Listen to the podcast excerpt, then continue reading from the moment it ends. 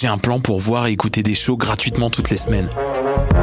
Le studio, c'est le podcast live de choc.ca. Toutes les semaines, retrouvez le meilleur de l'alternative musicale québécoise pour une session live et une entrevue. Vous pourrez suivre l'émission tous les mardis à 17h30 en vidéo direct sur le Facebook de choc.ca et en audio sur le site internet de la station. Et si vous avez manqué l'émission, pas de problème, retrouvez le studio sur nos plateformes podcast et en vidéo sur YouTube. Musique.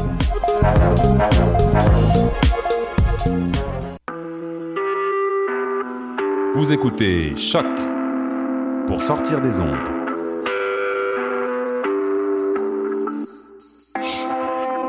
Podcast, musique, découverte. Sur choc.ca. La musique au rendez-vous.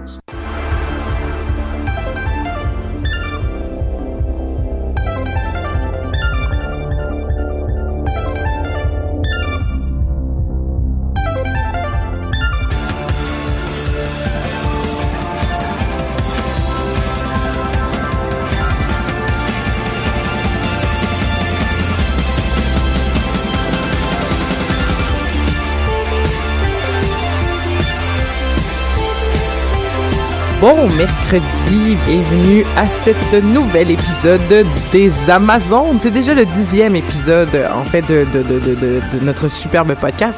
Et euh, pendant que je ferme la musique tranquillement, ben c'est ça, nous sommes le 18... euh, nous sommes le 18 mars, c'est le, c'est le dixième épisode. Et de quoi qu'on va parler aujourd'hui? On va parler de... Je vais laisser Pascal et Catherine euh, présenter le sujet, mais avant... Bonjour Pascal. Bonjour. Comment ça va? Ah, ça va bien, vous autres? ça va super bien, Catherine. Comment ça va? Bonjour, ça va bien? Ça, t'es- oui, t'étais, t'étais avec nous la semaine passée. Ben oui. Fait que t'es encore avec nous. Yeah. Mais c'est le fun. Yeah. On est contente. Ben oui. On se croirait dans un sketch de François Pérusse. Euh, Ouais, ma vie, c'est comme ça. mais euh, en fait, Pascal, si tu as écouté le dernier podcast, euh, euh, Pascal n'entend pas dans ses écouteurs. Non. Donc, elle va changer de micro tranquillement, pas vite. Euh, ça sera pas long. Hey, hey ça, c'est radiophonique. C'est- Catherine, Oui, bonjour. est-ce- on va. ah, Est-ce que Pascal, tu entends? Et là, j'ai juste à. Quoi, c'est le silence qui est radiophonique? Non, justement, ça l'était pas du tout. Ah. Euh, euh, pardon. Oui, bonjour. Pascal, comme j'avais demandé à Catherine la semaine passée, euh, je me demandais si euh, 2016 t'avait marqué au niveau geekery euh, d'une quelconque façon particulière. euh. Au niveau des sorties, je dirais pas, peut-être au, au niveau plan personnel où j'ai pu renouer avec euh, Skyrim et Oblivion, euh, donc euh, ce fut génial. oui, j'en parlais un peu à Catherine tantôt.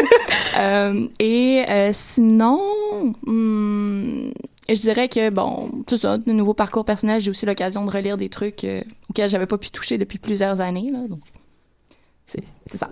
Mais au niveau de, de- des sorties, c'est ça, t'as été moins euh, moins émotionnellement prise, moins euh, ben, ton intérêt était pas était pas dans les sorties. euh. Non, effectivement, c'est peut-être aussi parce que j'avais énormément de trucs à faire. je dirais qu'il n'était pas nécessairement centré sur les sorties, mais c'est ça. C'est j'ai pas. c'est ça. Est-ce que 2017 Malheureusement. euh, est-ce que 2017 euh, est plus inspirante? Oui.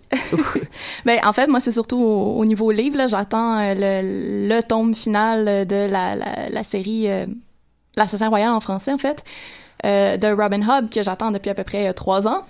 Donc, oui, c'est vrai que tu, tu, tu, tu es une fan euh, de, de Robin. On en a parlé, euh, on en a parlé la- la- quelques fois, je crois, hors micro. Mais euh, c'est mais l'assassin royal, ça fait longtemps. Je pense que moi j'avais j'avais 8-9 ans puis je voyais les tombes. Ça se peut-tu? Ça fait ça fait des années. Fait que ça ça l'a continué et perduré. Est-ce que ça c'est est-ce que c'est resté bon?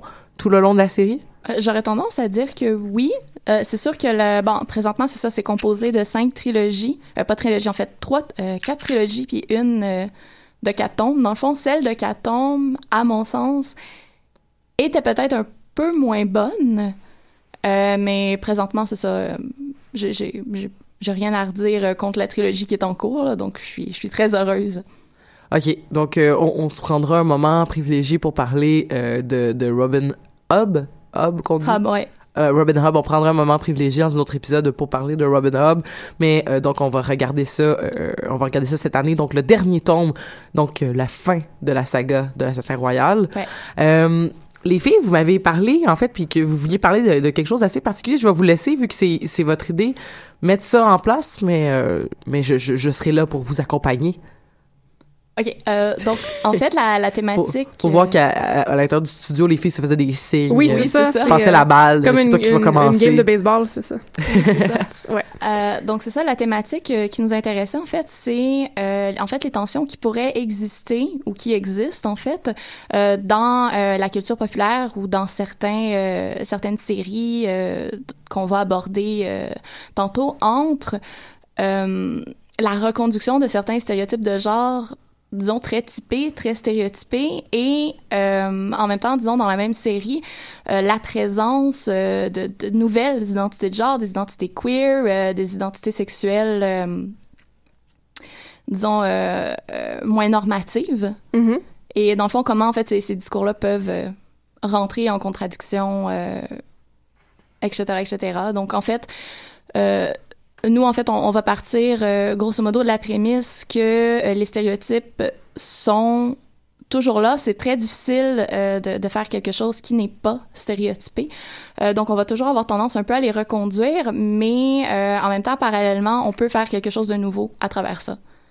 Donc, Mais donc, donc, ce que tu dis, c'est euh, juste pour comprendre, est-ce que tu Oui. crois que les séries télé, euh, les œuvres de fiction qui reprennent donc certains stéréotypes de genre, puis qui d'un autre côté vont aller euh, vont, vont, vont aller à, à, l'en- à l'encontre justement de ces stéréotypes-là ou montrer d'autres types de personnages, est-ce que ça devient une forme de compromis, c'est-à-dire, oh, euh, on va essayer d'aller chercher le plus grand nombre en, en reconduisant ces stéréotypes-là qu'on n'a pas le choix de reconduire ou qu'on aurait le choix de pas reconduire, mais vu qu'on veut pas marginaliser notre série, on va aller dans le sens peut-être plus populaire, de, plus accessible, mais d'un autre côté, on va aller semer des, des, graines de tolérance ou des des des, des, oh, on va aller euh, démontrer d'autres types de personnages euh, qui qui serait possible d'avoir dans une fiction est-ce que c'est c'est tu dans ce sens-là ou c'est pas dans ce sens-là que tu l'entends? J'ai l'impression. En fait, c'est variable. Je trouve ça que, très intéressant, fait comme question. Euh, je pense que dans certains cas, ça peut être le cas, oui, que ça, ça va être ça. Euh, par contre, euh, je dirais, moi, ma position là-dessus, c'est que c'est. En fait, c'est qu'on ne peut pas ne pas éventuellement reconduire certains stéréotypes parce que, veux, veux pas, c'est notre cadre de référence. Donc, même si on essaie, ça, ça peut devenir, en fait, assez complexe. Euh, par contre, c'est ça, moi, j'ai j'ai quand même pour euh, avis que le- il y a quand même un, le rôle de la fiction, disons, euh, serait euh, un des rôles serait justement de, de de mettre en contact avec d'autres réalités, disons des réalités auxquelles euh, on n'est pas toujours confronté. euh, des réalités différentes et qui pourraient, oui, éventuellement, euh, dépendamment évidemment de, de la personne qui va le recevoir, là, il y a toute une question de la réception ici, mais qui pourraient développer la tolérance, oui, beaucoup à l'égard d'autres réalités, la réalité De qui est groupes pas, C'est ouais. ça, exactement, oui.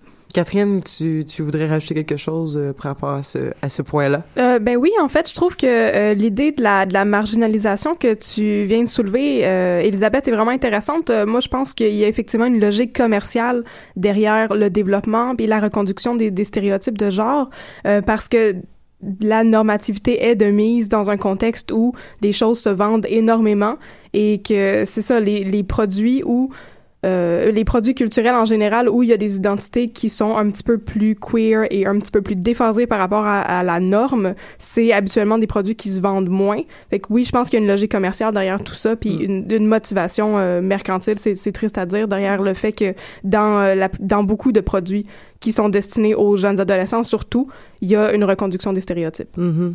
C'est drôle parce que je, je sais qu'on va parler plus plus spécifiquement des stéréotypes de genre et des et des questions d'identité sexuelle, d'identité euh, d'identité de genre, LGBTQ et tout ça, mais euh, ça me fait penser euh, dans dans nos derniers épisodes euh, des Amazones, euh, il y a eu une discussion autour de, du film Doctor Strange et autour du whitewashing, autour du personnage de euh, le, le voyons là j'ai un j'ai j'ai- j'ai j'ai un blanc là mais le personnage qui était joué par euh, Tilda Swin- Swinton c'est comme ça qu'on dit son nom? Swinton. Swinton Tilda Swinton. Et il y avait un on disait ah, ils, ont, ils ont fait un whitewashing ce personnage devait être asiatique. Ah oui mais on voulait pas recréer le, le caractère euh, on voulait pas recréer le stéréotype de l'asiatique moine euh, qui connaît en tout cas euh, l'espèce cette espèce d'idée euh, cette espèce d'idée là de, de, de l'asiatique on voulait pas le recréer. Et là on fait un personnage dans Star Wars Rogue One qui est un monk, qui est un moine de la force. Et là, on dit, oh, regardez, on a recréé ce stéréotype-là. Puis moi, je me rappelle que j'entendais ces deux conversations-là, puis je me suis dit, être créateur en ce moment, je me casserais en, en- je, je, je me tirerais les cheveux Oui. parce que d'un côté c'est comme mais je veux pas mais si je le fais mais là si je le fais pas je peux comprendre qu'on se serait dit bon ben le personnage de le personnage de l'asiatique dans Rogue One était était était un personnage inventé de toutes pièces qui qui était pas un produit d'une époque où est-ce qu'on se posait pas les questions de de, de, ces- de- des stéréotypes culturels Mhm. donc euh, on aurait peut-être pu aller ailleurs mais en même temps est-ce que tu sais en tout cas, bref, c'est des, c'est des questions qui, qui, qui en tout j'imagine que les créateurs qui sont un minimum sensibles à ces questions-là doivent trouver ça très, très, très difficile euh, de réussir à, à accommoder tout le monde. Ben oui, parce qu'on on marche sur des œufs, en fait. C'est c'est ça qui est difficile, c'est qu'on on peut pas, ça, ça existe pas vraiment d'être politically correct. Il y a toujours un moyen de maladroitement affecter quelqu'un négativement. Fait que c'est ça.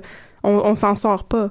Oui, et je confirme la complexité de la chose. Et en plus, c'est justement pour revenir à, à ce qui a été évoqué, euh, quand tu dois vendre, c'est encore plus complexe. Ouais, C'est-à-dire ouais. que c'est c'est ça qui est dommage euh, et en même temps qui peut faire une force. En tout cas, c'est- c'est vraiment paradoxal, mais euh, au niveau de la culture populaire, c'est que pour que les gens te lisent, te regardent, euh, achètent tes produits, ben tu dois quand même reconduire certains discours qui Oui. vont leur faire plaisir. Oui.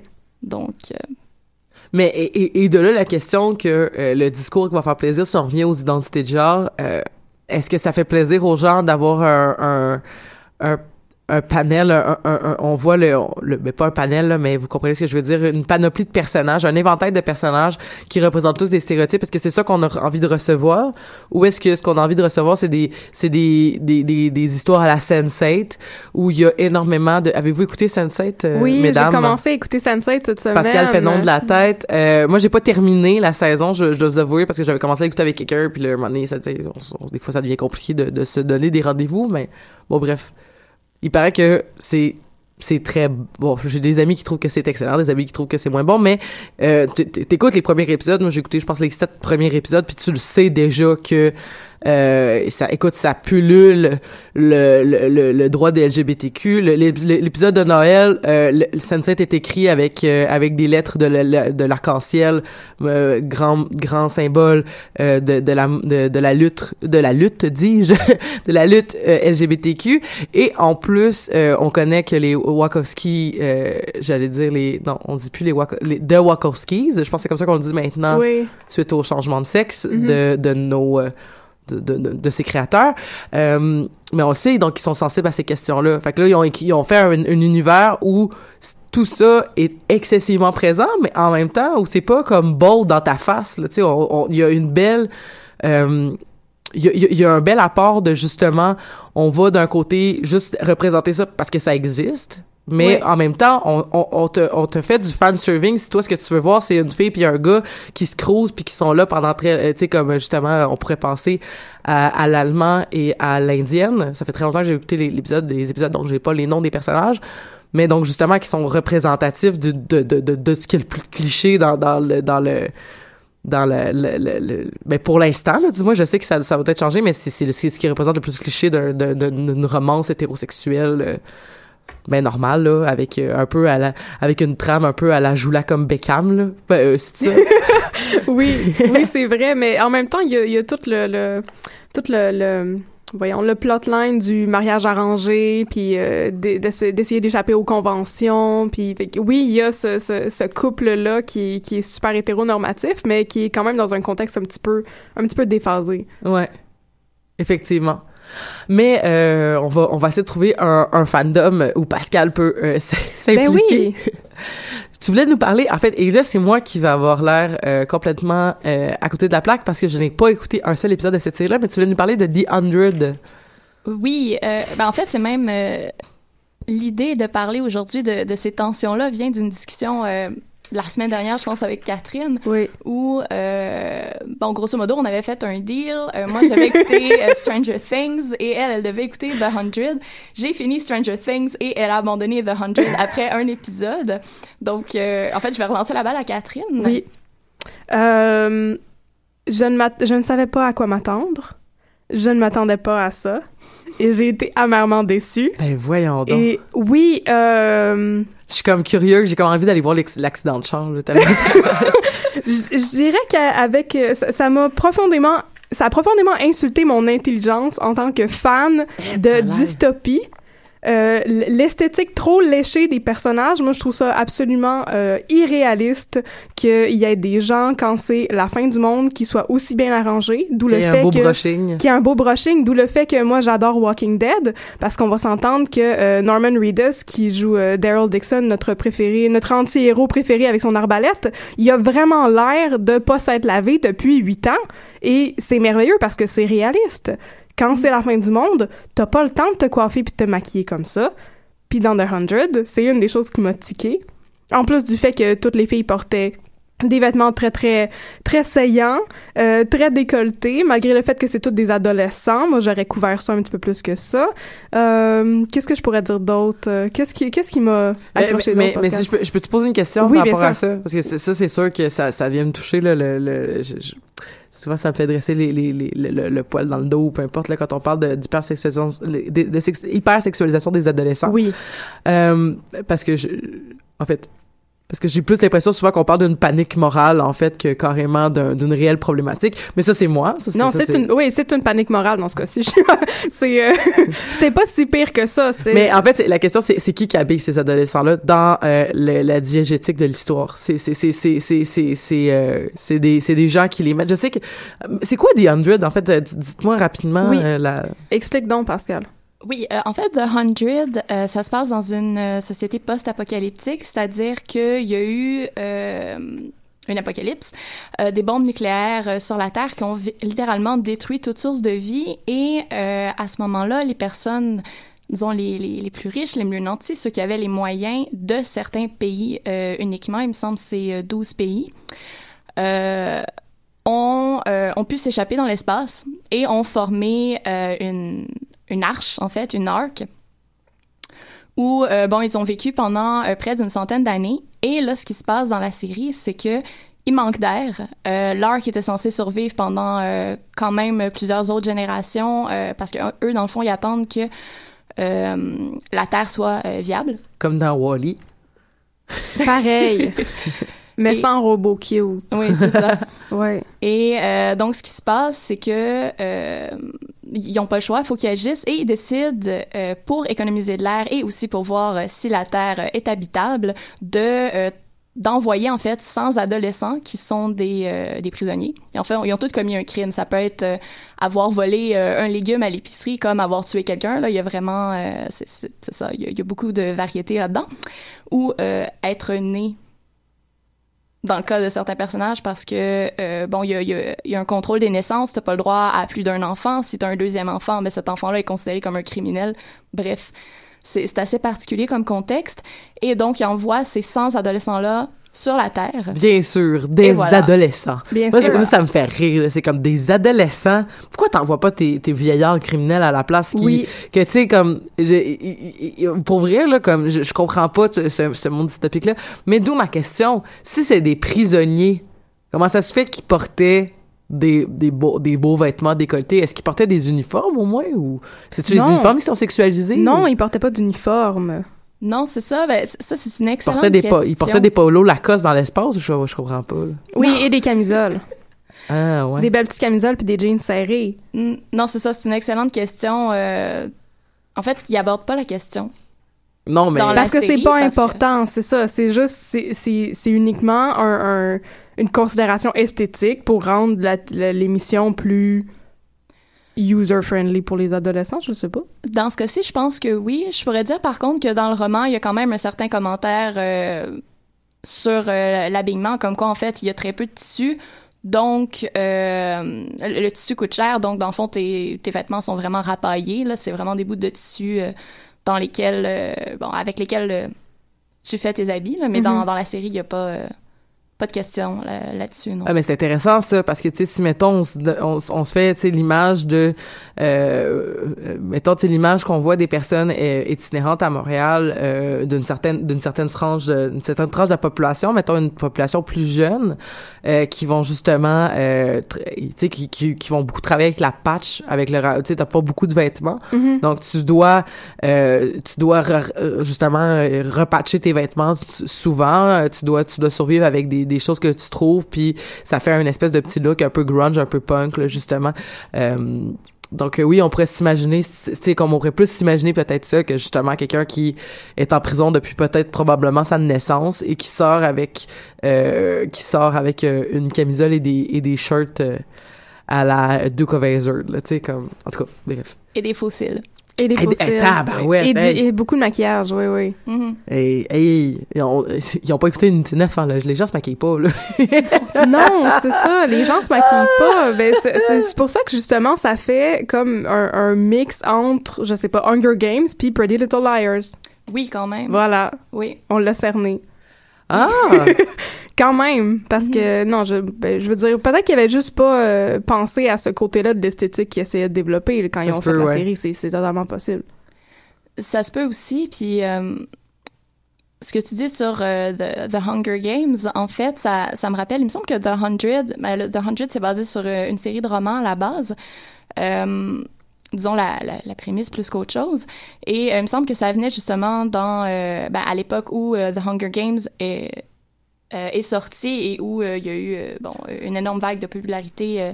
de la dystopie chez les adolescents. Oui, c'est Mhm. ça. Parce qu'il y a eu, il y a eu quand même beaucoup de, on, on s'écarte un peu du sujet principal, mais tu sais, il y a eu, justement, il y a eu, le, il y a eu Hunger Games, là, il y a eu- c'est le seul que j'ai lu de ce- cette, cette gang-là, là.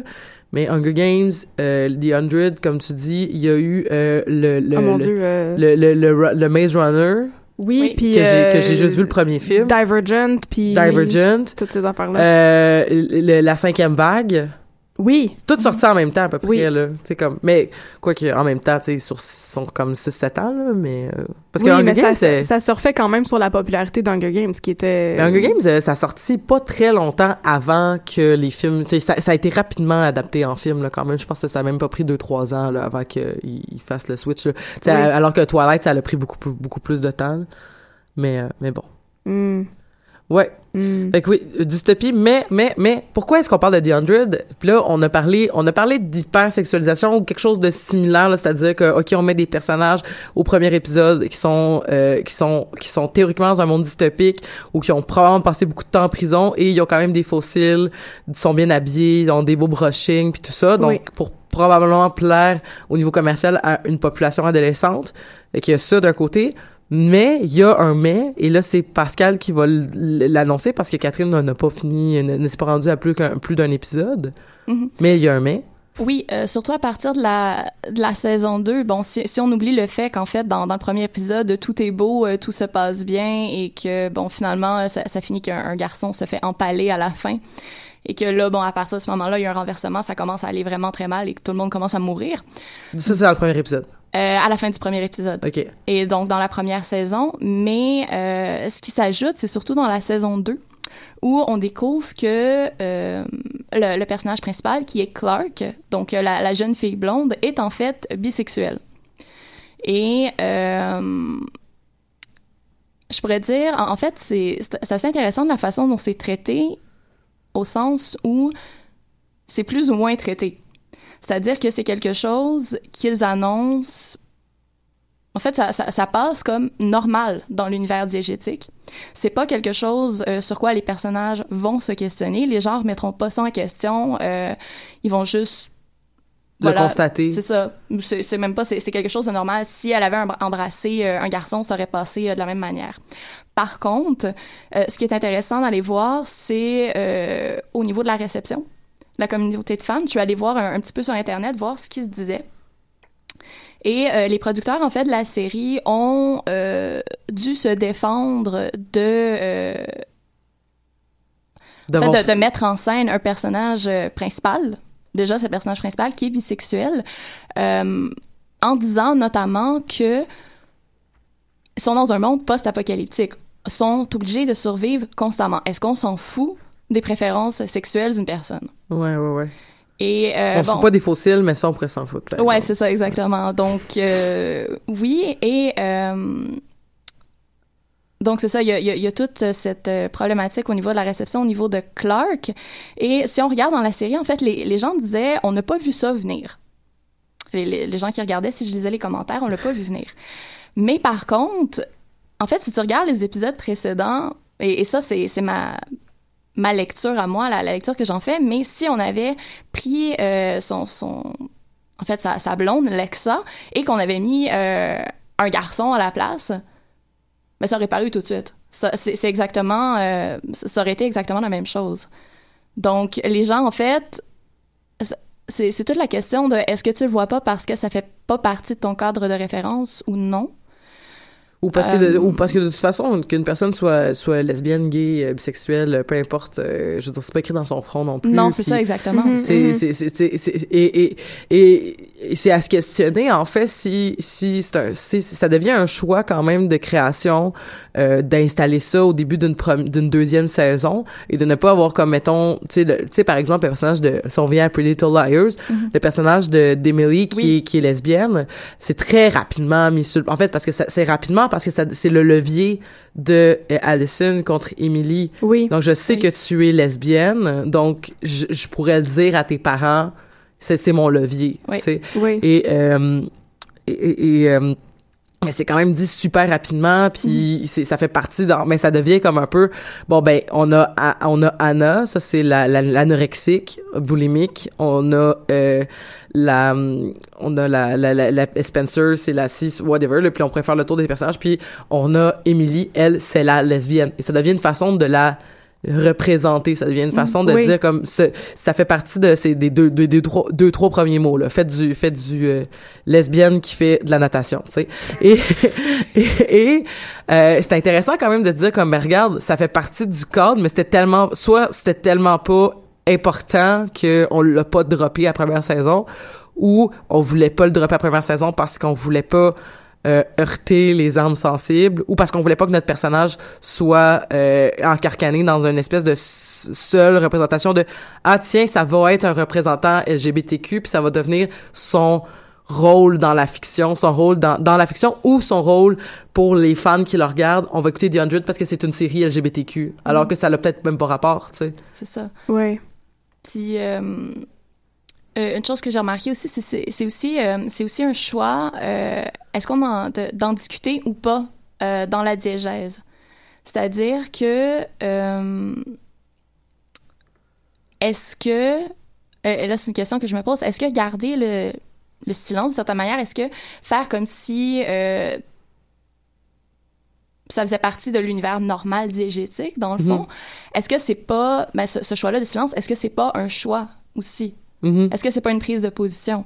Ouais, ouais, ouais. Oui, absolument. C'est ça. Oui, oui. Donc, euh, mais c'est ça qui est intéressant. Et je pense aussi, euh, bon, il y a aussi un, un autre personnage que j'ai mentionné rapidement, Lexa, euh, que moi, à la base, je l'avais identifiée comme étant lesbienne et que finalement, si j'en si je me base sur les critiques, ils disent qu'elle est queer et qu'elle a été quand même assez bien reçue euh, par la communauté queer.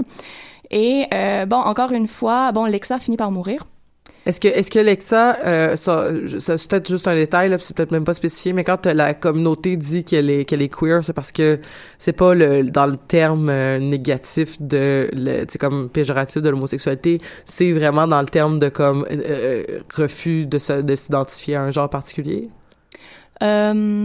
C'est- je sais que c'est pas dans le terme péjoratif, mais c'est là où moi personnellement j'avais un peu de mal à euh, à différencier, mais c'est peut-être justement à cause de, de ma lecture personnelle, de mon cadre de référence ou, ou quoi que ce soit. Mais je sais que Lexa, euh, c'est quand même un, personnage guerrier. C'est le commandant de parce, parce qu'il reste en fait une communauté qui a survécu sur la Terre et c'est elle qui commande tout ça. Mhm. Donc, elle est au début de la vingtaine, mais c'est elle le, le, le- le chef. Elle a été choisie euh, en fonction de ses capacités guerrières, en fonction de, de, de plein d'autres choses. Et euh, donc, c'est ça, mais j'ai l'impression, au niveau du personnage de Lexa, et ça, c'est ce que j'ai remarqué, c'est que quand elle est à l'extérieur, elle a toute son son habit de, de guerrière, son épée, euh, ses, ses cheveux faits euh, d'une certaine manière. Et par contre, quand elle est à l'intérieur, quand elle règne en tant que souveraine, là, il y a vraiment des, des, des... Elle porte des habits beaucoup plus codifiés de manière féminine, je dirais. OK. Donc ça, c'était quand même... euh, Je savais pas exactement comment l'interpréter. Est-ce que c'est justement euh, une façon de, de, de reconduire certains stéréotypes où, euh, bon, si t'es à l'extérieur, si tu combats, tu dois avoir des vêtements plus codés masculins, ou si quand t'es à l'int- à l'intérieur, euh, ça doit être codé plus féminin, ou si c'est justement un mouvement entre ces, ces différentes associations-là, ces différentes codifications. Ouais, ouais, ouais, tout à fait. Ça, j'en ai pas la moindre idée. Par contre, et ça, c'est encore un moment où euh, les, gens qui produisent la série ont dû s'exprimer, c'est que quand Alexa meurt, Mhm. ils ont dû dire que non, elle ne meurt pas parce qu'elle aimait les femmes. Ah, c'est pas une punition, Oui. c'est parce que ça s'inscrivait dans une histoire plus grande et Mhm. c'est pas euh, c'est pas quelque chose. En fait, ils voulaient pas que ça soit interprété comme ben dans le fond c'est mauvais euh, d'aimer quelqu'un euh, du, du même sexe que toi, tu, tu tu dois être puni pour ça dans le fond. Mais Ah. ce qui est une justification qui, est, moi, je trouve somme toute assez étrange. Je veux dire, quand, euh, quand X personnage meurt dans l'univers de Game of Thrones, il y a personne qui se demande si ça avait rapport avec son identité sexuelle. Ouais, c'est Ben, Mis à part Rob ben, Stark. Non, mais. ça. Renly, Rob Stark. Rob Stark aussi? Ben. Ah, Rob Stark est pas gay. Non, il est pas gay. Je veux dire, il est mort parce qu'il s'est marié. Oui. Ah oui. oui. non, Non. c'est c'est uniquement pour ça. Mais je veux dire, sinon, ça a aucun rapport avec, avec l'orientation sexuelle Mais- des mais personnages. on Ça se pose même pas comme question. Mais on s'entend pour se dire que presque tous les personnages gays sont décédés, mais c'est que tout le monde meurt, tu sais. Je pense qu'il Ouais, reste c'est juste... que tout le monde meurt sans Je pense qu'il reste juste la sœur de la, la sœur de Tion, là, je pense qu'elle est comme ouvertement euh, lesbienne puis Mhm. que ou bisexuelle euh, et qui qui n'est pas euh, qui n'est qui n'est pas décédée. Oui. Mais comme tu dis, c'est que de toute façon, je pense que tu pourrais juste comme euh, tu, tu, tu pourrais juste euh, souffler dans le mauvais sens puis tu vas mériter de mourir dans, dans Game of Thrones. Oui, non, c'est ça, mais je veux, je veux juste dire, habituellement, quand un personnage meurt, on pose même pas la question, est-ce que c'est une punition parce que moralement, tu sais, c'est, c'est pas, euh, Mais la question aussi, jamais en ligne de compte. Mais l'affaire aussi, c'est que si, si, si, je connais pas la série The Hundred, je sais pas si la plupart des personnages qui décèdent dans la série, euh, le méritaient, euh, ou, euh, du moins, c'est, c'est, c'est plus un peu à la Game of Thrones, c'est-à-dire que des fois, tu vas dire, oh non, pourquoi, Puis des fois, tu vas faire, ok, oui, c'est satisfaisant. Je sais pas non plus si, ou si c'est une question qu'il fallait qu'on clarifie, vu que ça s'adressait à des adolescents, pour pas que le message soit mal perçu. Mhm. Je sais pas si en ce moment, avec la côte, le- avec l'importance du politically correct et la remise en question de toutes les relectures possibles de toutes les de toutes les œuvres, euh, c'était aussi un besoin que les créateurs ont senti ou même qui ont peut-être reçu des critiques puis ont dit ben là, on va cesser les critiques tout de suite. Nous, c'était pas du tout dans cette intention là. Mais si c'est une série violente euh, à la, à- au de, de type euh, Game of Thrones pour adolescents, je peux comprendre ou à la euh, Hunger Games, mettons, au niveau comme de, je veux dire, Hunger Games, il y a des gens en tabarouette qui décèdent là-dedans, tu sais. Euh, c'est- justement, tu sais, comme, et- est-ce que, et, et c'est, si tu sors, en fait, c'est, plus tu sors de, de, de, de la, du fatalisme puis de l'aspect de la, de, la- de- de méritoire du décès, ben là, t'es déjà en train de plus de te rapprocher d'un certain réalisme qui est Mhm. probablement plus apprécié par euh, la plupart des, des, des, des auditeurs, des spectateurs, là. Mais, Mhm. Oui, ben en fait, je pense, et ça c'est d'après ce que j'ai lu euh, bon sur internet avec avec les commentaires, c'est aussi notamment parce qu'il y avait eu une énorme réaction par rapport à la bisexualité de Clark ou euh, justement une, une le- le réaction que- négative ou positive ou... J'ai l'impression qu'il y avait eu quand même beaucoup de réactions négatives. C'est-à-dire, je je n'ai pas pu m'empêcher de faire le parallèle. euh, je sais pas si vous l'avez euh, regardé, Legend of Korra. Non. Non, mais je sais que la série se termine sur qu'on apprend que Cora est lesbienne, si je me trompe pas. Euh, au moins bisexuelle. là. Dans le fond, elle termine avec Asami, qui est euh, sa meilleure amie.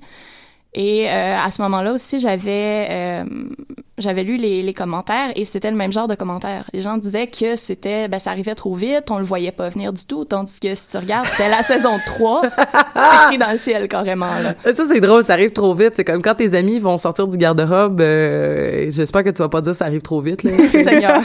non, mais je veux dire, ah, c'est ridicule. mais, c'est, mais, mais ça revient au fait que, dans le fond, c'est quoi? C'est que lorsque les gens doivent annoncer leur homosexualité, il faut que, faut que les personnes soient préparées. C'est, c'est, c'est, c'est quoi, en fait?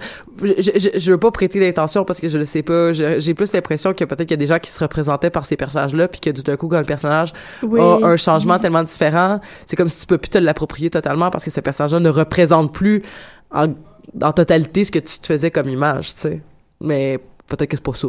Peut-être que c'est juste des gens homophobes, je sais pas. Mais je veux, je veux juste souligner que je trouve ça assez paradoxal qu'il y ait une réaction tellement, ben, majoritairement négative, tu dis, par rapport à, l'homosexualité de Clark, parce que euh, moi, ce que je constate, c'est qu'habituellement, dans les fandoms, peu importe de quoi, la majorité du shipping, donc des personnages que les gens essaient de planifier qui pourraient peut-être possiblement fi- finir ensemble, la plupart du temps, c'est homosexuel ou basé sur euh, des tendances homoérotiques qui seraient latentes à, l'univers diégétique, puis qu'on essaie de, mettre à jour. Fait que je trouve ça très intéressant que les gens réagissent de manière tellement intense quand finalement c'est confirmé qu'il y a l'homosexualité d'un personnage. Mais souvent, le shipping, justement, qui se fait comme... Il y a personne, mettons, qui... c'est souvent... Mais c'est mon impression, là, parce que parce que c'est un exercice que je fais pas que je fais pas personnellement, mais que... Euh, tu sais, par exemple, il y, a, il y a une notion d'interdit aussi. Il y a une notion que c'est tellement... c'est il faut qu'on sorte des préjugés. Donc, euh, tu sais, par exemple, Draco Malfoy et Harry Potter, Oui. donc qu'on qu'on va shipper ensemble. Et que, finalement, c'est comme... Oui, mais c'est tellement c'est tellement sûr que ça arrivera pas, c'est tellement pas, il y a tellement pas de signes que ça pourrait arriver que c'est pour ça que ça devient intéressant. C'est ça, c'est pas vrai en fait. Dans les films, Oh, excusez. dans les films, c'est c'est tout ce que je vais dire. Dans les films, point de suspension. Il y a quand même, euh, moi je trouve qu'il y a quand même un, un espèce de sous-texte un peu homoérotique entre, entre, ben, entre les acteurs. Ça, tout ça, c'est basé sur la performance des acteurs, en fait. Parce que dans les livres, non. C'est absolument vrai. Ben, Mais moi, tu vois, c'est plus dans les entrevues des acteurs que je trouvais qu'il se passait quelque chose que, que, que d'une de certaines tensions que Oui. dans les films. Ben, ou peut-être dans les films. ah aussi. mon dieu, mais le sixième, on Oui, va le sixième, ouais, que- ouais, le sixième, ouais, je, je vois oui. ce que tu veux dire, là. Oui, c'est ça. Ouais, il, y a, ouais. il y a beaucoup. euh, on, on dirait qu'il y a une certaine tension accumulée là entre, entre euh, Daniel Radcliffe et Tom Felton. là. Ça, Il y a quelque chose qui se sent. mais, mais oui, il y a, il y a peut-être une, une notion de, de l'interdit, c'est vrai. Mais en même temps, en même temps, je sais pas, parce qu'il y a une notion de l'interdit, mais pourtant, on pourrait se demander pourquoi l'homosexualité étant plus un interdit Mm. dans notre société nord-américaine, on n'est pas aux États-Unis où le mariage gay est encore euh, illégal dans, dans, dans beaucoup d'États, mais je veux dire, c'est plus une situation qui connaît le, le- les mêmes interdits que ça connaissait auparavant. Au niveau légal, peut-être. Après ça, faudrait aller voir dans les mentalités. Puis encore là, les mentalités, sans, je fais pas nécessairement juste référence à Montréal, je peux faire référence à... À la France. Oui, ou Oui. même euh, au Québec, dépendamment de où tu es, euh, les gens vont pas exactement le prendre de la même façon. Donc, j'ai l'impression que c'est tout un rapport aussi à la norme. Mhm. Mais, tu sais, mettons, dans le discours sur l'homosexualité, mettons, il y a des gens qui vont dire comme, mais ça me dérange pas que la- telle personne soit gay. J'aurais aimé ça qu'ils me le disent. C'est comme, mais pourquoi? C'est comme, mais pourquoi t'aurais aimé ça qu'ils te le disent? C'est comme, qu'est-ce que ça leur aurait ça te changé? concerne pas, là. C'est ça. Il y a des gens qui vont te le dire du premier coup, comme il y a des gens qui vont que t'as- comme il y a des gens que tu jamais rencontrés puis qui vont dire je peux-tu te parler de mon hernie discale, puis c'est comme OK. OK. OK, ben OK, go, vas-y, parle-en, mais il y a des gens aussi que mettons ça va faire comme des années que tu connaisses puis tu sauras jamais qu'ils ont eu le cancer, tu sais, c'est comme c'est c'est- tout le monde est différent puis c'est bien correct comme ça.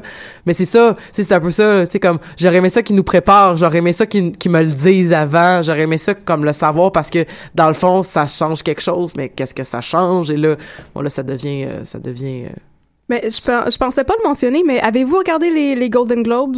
Euh, c'est pas cette non. pas Non, cette semaine, mais non. l'autre d'avant. Euh, pendant les Golden Globes, il y a eu, je pensais pas réussir à parler de Stranger Things aujourd'hui, mais Ah ouais, finalement je peux en parler, c'est merveilleux. Pendant les Golden Globes, il y a eu en fait un, il y a eu des, il y avait des, des skits, il y avait des sketchs. Euh, il y avait un des sketchs où on voyait dans Stranger Things, il y a un- une espèce de triangle amoureux entre Nancy, son copain Steve et Jonathan. Oui, c'est tellement hot cette cette relation là. C'est tellement hot cette relation-là. Et en fait, ils ont fait un sketch aux Golden Globes où on voit euh, le gars qui fait Steve Harrington, Joe Keery, et le gars qui fait Jonathan euh, Byers, euh, Charlie Heaton, avec la, la fille qui fait Nancy. Tous les trois dans un ascenseur, les portes s'ouvrent et les deux gars commencent à s'embrasser. Wow. Puis la fille part choquée. Et en fait, la réaction qu'il y a eu de la part des fans sur Internet, c'était « Oh mon Dieu! » Mais ça fait tellement de sens. c'est ça, dans le fond, qu'il fallait qu'il se passe. C'est pour ça que Steve Harrington est tellement méchant tout le long. C'est parce qu'il est en amour avec Jonathan Byers. Et j'ai trouvé la réaction tellement, tellement genuine, tellement naïve et belle. Et j'ai, j'ai trouvé ça absolument merveilleux comme mouvement. Qu'il puisse y avoir comme ce sketch-là, puis que la réaction soit « Ah, mais oui! C'est parfaitement logique. Au, au lieu que la réaction soit comme du dégoût ou Non, du, euh, Non, ça ah, se peut parce pas, que c'est ridicule, tu sais. Ouais, non, ça fait, en fait, c'est tellement, ça a tellement de sens.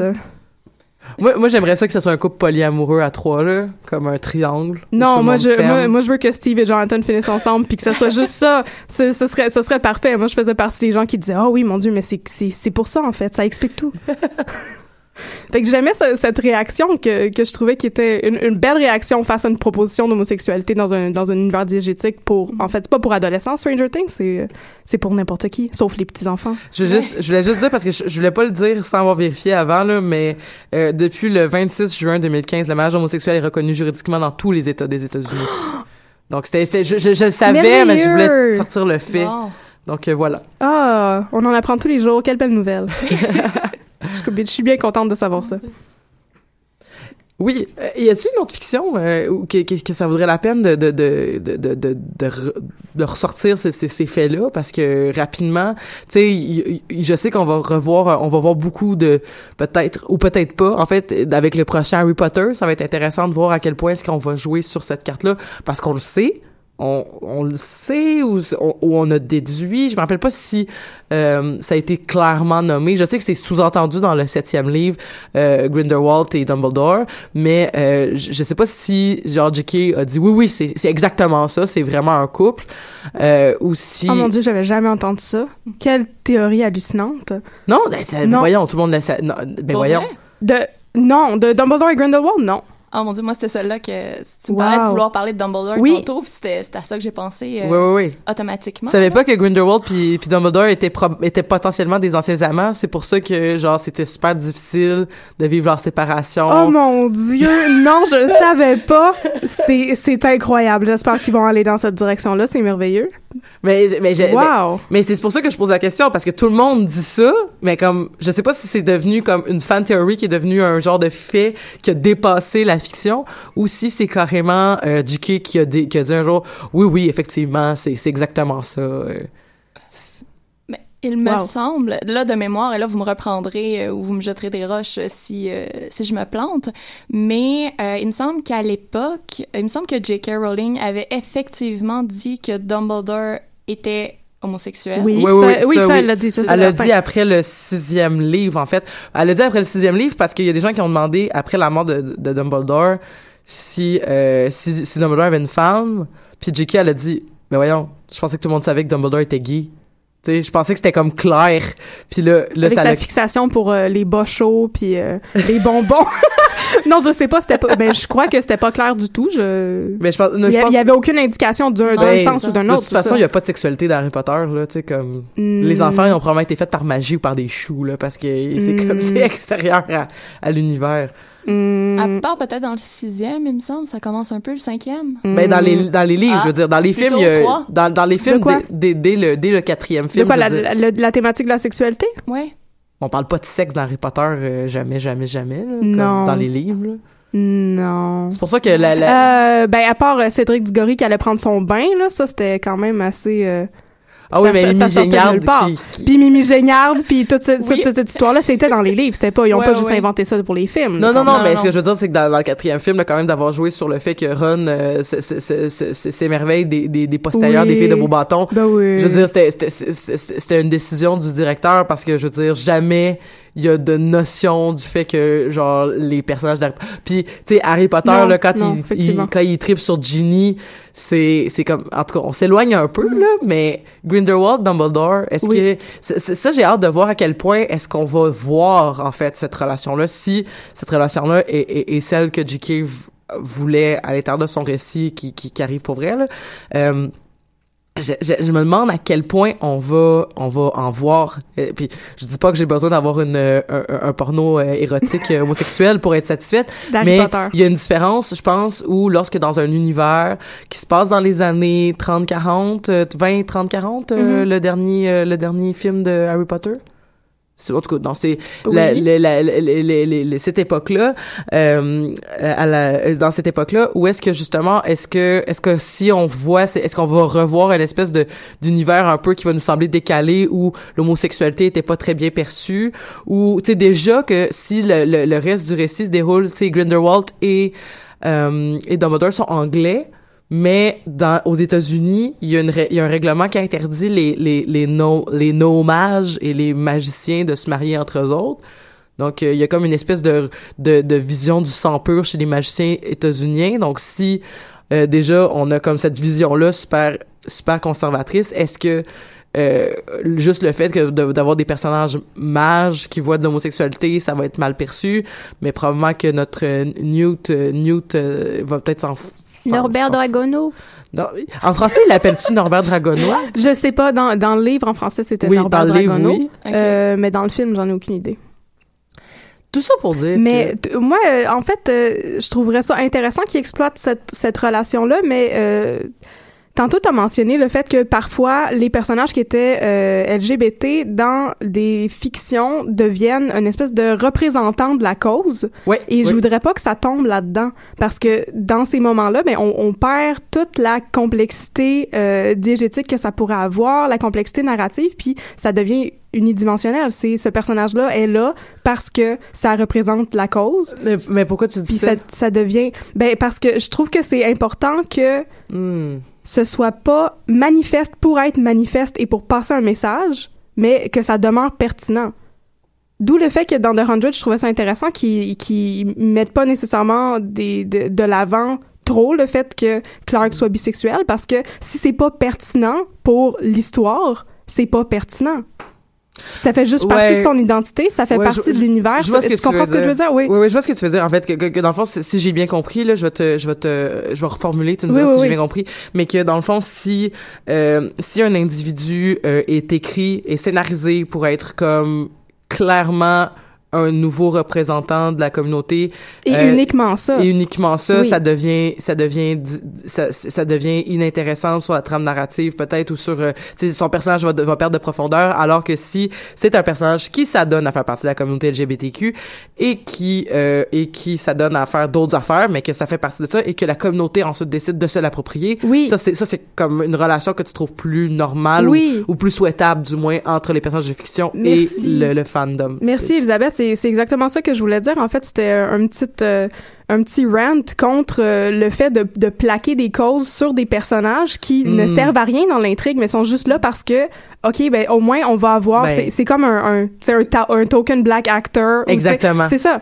Fait que c'est- plus C'est plus comme- contre ça. Non, mais c'est beau parce qu'on est, on, a, on est correct parce qu'on a Oui. une fille, Oui. parce qu'on a un noir. Parce qu'on a un noir, parce qu'on a un asiatique, Asiatique. parce qu'on c'est ça. Ouais, ouais, je comprends ce que tu veux dire. Fait que oui, tu sais, parler de la question de l'homosexualité de Dumbledore et Grindelwald, mais pas uniquement pour en parler puis dire OK, on en a parlé, regardez, c'est là, mais que ça donne absolument rien dans tout le reste euh, du, du contexte, que ça Ouais. apporte absolument rien d'autre à l'histoire ou aux dynamiques entre les personnages ou tu sais, Puis, au, plaqué pour plaquer. puis au risque de me répéter, parce que je suis sûre que je l'ai déjà nommé dans un autre euh, podcast, mais, euh, tu sais, ça me fait penser un peu à, à, à à Hunger Games. Moi, j'adore Hunger Games. J'ai- J'aime les films, j'aime les livres, j'ai- j'aime tout, là, comme tout ce qui existe dans Hunger Games, j'adore ça. Mais Hunger Games, ce qui m'avait fait vraiment triper, puis ça m'a... Tu sais, tu t'en rends pas compte tout le temps à la première écoute. Parce que justement, t'es pas concentré là-dessus. Puis à un moment donné, t'écoutes Hunger Games, puis tu fais comme... Hey, il y a pas de sexisme dans Hunger Games. Ça n'existe pas. Mais tu t'en rends pas compte sur le coup parce que tu, tu, tu t'es pas dire, regarde comme nous sommes un univers où il n'existe pas de sexisme. T'as Mhm, juste créé un mhm. univers où le sexisme n'existait pas. Donc il faut que tu remarques en fait que tous les stéréotypes ou tous les, pas les stéréotypes, mais tous les, tout le, la, la démarche du patriarcat n'est pas présente dans Hunger Games.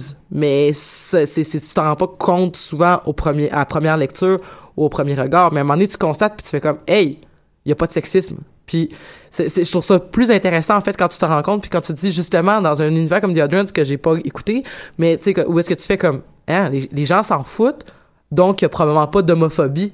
Et là de se dire bon ben ça existe pas l'homophobie dans le monde dans le monde de The Hundred. Et c'est un peu ça, ça me fait penser un peu à la critique qu'on avait fait à, à, à Game of Thrones où est-ce qu'on avait dit ben tu sais le viol ça fait partie de- du développement d'un personnage puis c'est comme ouais mais tu crées un monde où il y a des dragons on pourrait tu créer un monde potentiellement peut-être que ça sera pas dans, dans Game of Thrones mais on pourrait créer un monde où il y a pas de viol où il y a pas d'agression sexuelle puis là, bon, ben bref, je veux pas rentrer dans le débat si c'était euh, pertinent ou non pour le développement des personnages ou pour le développement de l'intrigue. Mais tu sais, je veux dire, quitte à inventer des mondes dystopiques ou utopiques ou quitte à créer des mondes science-fictionnels ou euh, fantastiques, pourquoi est-ce que dans ces univers-là, il faudrait qu'on représente exactement les mêmes problématiques euh, systémiques qu'on voit de toute façon dans la vraie vie. C'est une très bonne question.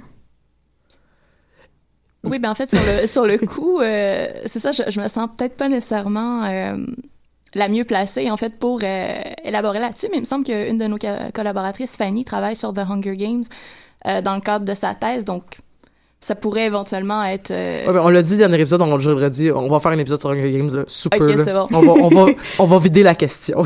C'est ça, mais c'est sûr que dans, dans le cas d'un univers où il n'y a pas de sexisme, et je me souviens plus euh, qui, a, qui avait soulevé la question à un moment donné, mais effectivement, ça, soulève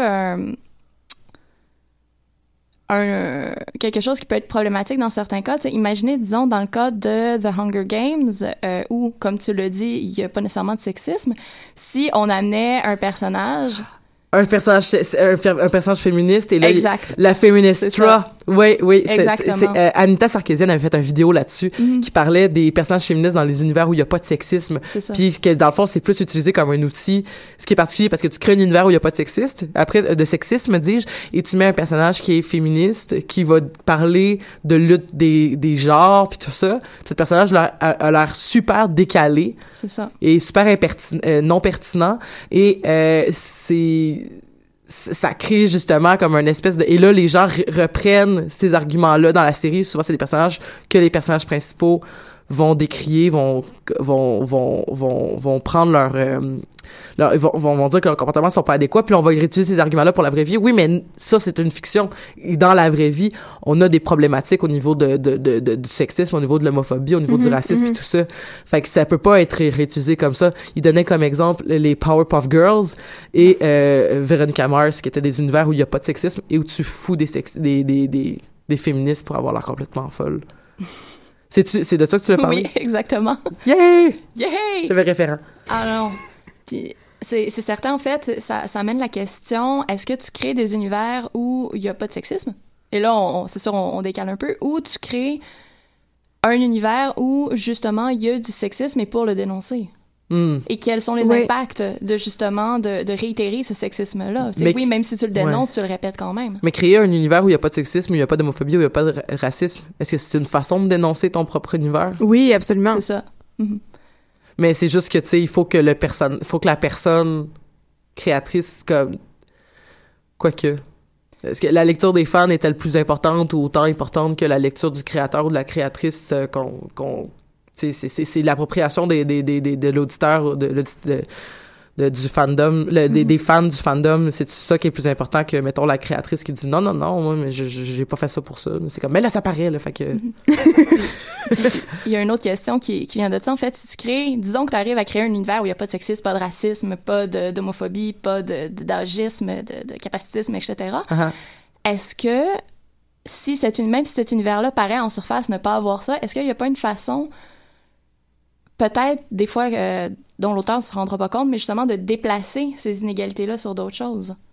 Donc, euh, exemple, je pense, euh, dans, dans certains cas de fanfiction où il parle des euh, alpha, oméga, en tout cas, il y a- tout un phénomène où euh, les, les, euh, les inégalités de, de genre, je dirais, sont déplacées, c'est-à-dire que au lieu d'être des hommes et des femmes, mais c'est des alphas et des omégas qui peuvent être des hommes et des femmes, on s'en fout un peu, et donc les alphas, c'est eux qui dominent, et les omégas, ceux qui, ceux qui sont dominés. ouais, c'est Mais ça. euh, peux-tu nous donner un exemple plus, euh, plus, euh, un exemple plus explicite? Euh, Parce que je connais pas du tout l'univers des fanfictions, c'est pour ça. euh. ben, moi non plus, pas nécessairement, mais... euh, mais c'est, c'est qu'il existe une fanfiction qui parle d'alpha et d'oméga de façon explicite dans son texte ou c'est comme Oui, un. c'est ça. Ok, ok, ok. C'est ça, puis c'est une façon, dans le fond, euh, de questionner les, inégalités, les inégalités de genre en les déplaçant sur d'autres choses. Mm. Ou, euh, C'est une façon de dire que de toute façon, il y a comme une espèce de fatalité à subir euh, la relation de domination puis de Mhm. soumission. c'est ça, puis que ça- si c'est pas ça, ça va être d'autres choses. Ou, euh, disons, est-ce qu'il y a pas certains univers qui vont paraître, disons, pas sexistes, mais où les, les, disons, les traits qui sont, nous, dans nos sociétés, disons, codés comme féminins ou codés comme masculins, Mhm. euh, vont subir un traitement différent même dans cet univers-là. Donc, est-ce qu'on va pas, disons, valoriser, euh, mettons, la, la, la force, l'activité, euh, le, le, le- la au détriment de, euh, disons, euh, la douceur, s'occuper des autres, le don de soi, etc. Donc, c'est c'est sûr que même si dans certains univers, en tout cas, et ça c'est mon opinion, euh, il y a certains... euh, en fait, il y, a- il y aurait pas, en apparence, de sexisme si nous, euh, en tant que lecteurs, lectrices, on le lit et on a déjà, nous, dans notre socialisation, associé des traits « Ah, ceci est féminin, ceci est masculin » et qu'on le lit dans un univers euh, diégétique où apparemment il n'y a pas de sexisme, mais où, disons, euh, le- le- la douceur est dévalorisée, est-ce Mm. que ça n'a pas un impact quand même? là? Je ne sais pas si je m'exprime. Non, non, mais- tu t'expliques très bien, je comprends ce que tu veux dire. Hmm. Donc, c'est c'est toutes des questions... euh, C'est Hmm. ça, d'où d'où le fait, en fait, de ce qu'on ce qu'on disait un petit peu avec Catherine avant l'émission, c'est-à-dire que euh, il y, a- il y a beaucoup de gens, en fait, qui vont se contenter de dire « OK, mais dans telle série, euh, il y a des personnages féminins forts, donc ça règle le problème. Oui. Mais non, ça Mais règle non. pas Mais le non. problème. Oui. Alors que, ben, en fait, c'est que même tout dans la logique de, de- du, genre qui est construit, si on présente des personnages féminins euh, qui ont des caractéristiques masculines, puis on dit, bon, ben ça, c'est une démonstration du non-sexisme, c'est comme non. Ça serait de montrer des personnages qui auraient des comportements typiquement féminins construits, puis que tout le monde s'en calisse. Et là, et qu'on les accepte comme qu'elles sont. Je m'excuse du sacre, c'était l'émotion qui Oui, avait. oui, oui. Mais c'est ça, tu sais, si tu, si tu fais ça, t'es bien plus en train de lutter, ou du moins t'es en train de lutter avec une partie de gens qui sont zéro représentés. On représente pas du tout, on valorise pas du tout les valeurs typiquement féminines, les caractéristiques typiquement féminines euh, qui sont construites, comme les valeurs typiquement masculines aussi, là, qui sont tout, tout le temps construites. Oui. Mais on les valorise pas du tout. Les personnages féminins qu'on représente comme étant forts, c'est quand même des personnages qu'on va souvent masculiniser. Si je pense à, à Ripley, si je pense à, à, à Katniss Everdeen, si je pense à, à, à, hum, tu sais, je pense qu'un exemple qui serait contre ça, ce serait peut-être genre Buffy the Vampire Slayer, qui est une personne extrêmement forte, mais qui valorise extré- extré- extrêmement sa féminité aussi et qui subit le patriarcat, par exemple. Ça, ça, ça c'est pas un univers où il y a pas de sexisme, mais c'est quand même une espèce de démonstration que il y a, y a tout ça qui joue ensemble. En même temps, c'est une série télé qui s'est déroulée sur énormément de temps, mais hey, on n'a même pas parlé. Et là, le temps, euh, je vais, je vais le dropper, ok, parce que euh, on parle de, de, de la communauté LGBTQ dans la fiction, puis le fandom. Mais Buffy the Vampire Slayer, il faut en parler. Là. Je veux dire, la relation de Willow et de Tara, qui est comme une espèce de relation euh, excessivement quand même, où probablement que c'était à une époque à la télévision où on pouvait pas montrer autant d'homosexualité comme on peut en montrer aujourd'hui. Euh, Peut-être qu'il y en avait déjà à l'époque à HBO, mais comme tu sais, c'était c'était plus c'était c'était c'était plus. Avez-vous écouté Buffy? Juste pour. euh, Non, moi j'ai pas écouté Buffy, j'ai manqué Ah, ça. t'as t'as manqué ça, toi, Pascal? Moi, il y a très longtemps, à la fin de l'adolescence, en fait. J'ai jamais fini la saison 7. Oh, moi, moi non plus, j'ai jamais fini la saison 7, par exemple. Mais, euh, parce que tant que je l'ai pas écouté, c'est comme pas vraiment fini. Mhm. Mais c'est que le personnage, le personnage de Willow et le personnage de Tara, donc, vivent une relation euh, homosexuelle avec, euh, avec, euh, donc, ensemble. Et euh, c'est, c'est représenté, donc, il y a justement tout le mouvement du, euh, toute la, la, la, la relation, donc, où les deux filles se sont, donc, doivent sortir du placard, puis tout ça, la relation de, tu sais, on remet un peu en question comme, oui, mais t'aimais les gars avant, puis là, c'est comme, oui, mais là, c'est différent, puis nanana, puis, euh, c'est des beaux personnages, je trouve, et c'est une belle représentation de l'homosexualité sans être dans la démonstration physique, parce que je sais pas si c'était juste une question de le monde n'est pas prêt à voir ça, mais quand même, euh, il y a énormément de d'euphémismes et de, tu sais, comme ils vont nommer beaucoup, mais à travers justement un discours un peu plus, euh, un peu plus euh, euh, comment j'allais dire, je- comment je pourrais dire ça un peu plus, euh, tout est plus subtil. Euh, ils disent qu'ils font de la magie, mais tu sais, c'est comme, ouais, ouais, on va aller faire un, un sort, et là, vous pouvez voir, vous pouvez voir mes, mes guillemets que je fais avec les doigts, là.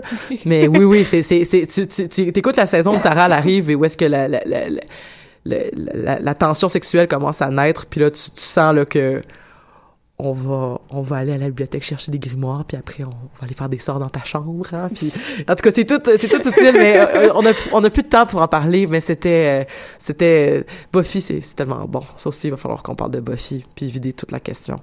Euh, merci Catherine d'avoir été avec nous aujourd'hui comme Avec la semaine passée. Donc tu es toujours la bienvenue Pascal de même tu es toujours la bienvenue. Merci Euh, merci les filles d'avoir proposé ce sujet là à brûle pour point. C'est c'est super euh, c'est reçu avec énormément de, de, de, de, de, de, joie. Et si vous avez aimé ce que vous avez entendu, vous pouvez aller liker la page Facebook. Si vous voulez continuer les commentaires, si vous voulez parler de d'autres fandoms où vous reconnaissez ce, ce, ce genre de dynamique-là qu'on avait discuté durant l'émission, faites-le. Sinon, on se revoit la semaine prochaine pour un autre épisode des Amazones. Je m'appelle Elisabeth. J'étais vraiment contente d'être avec vous aujourd'hui.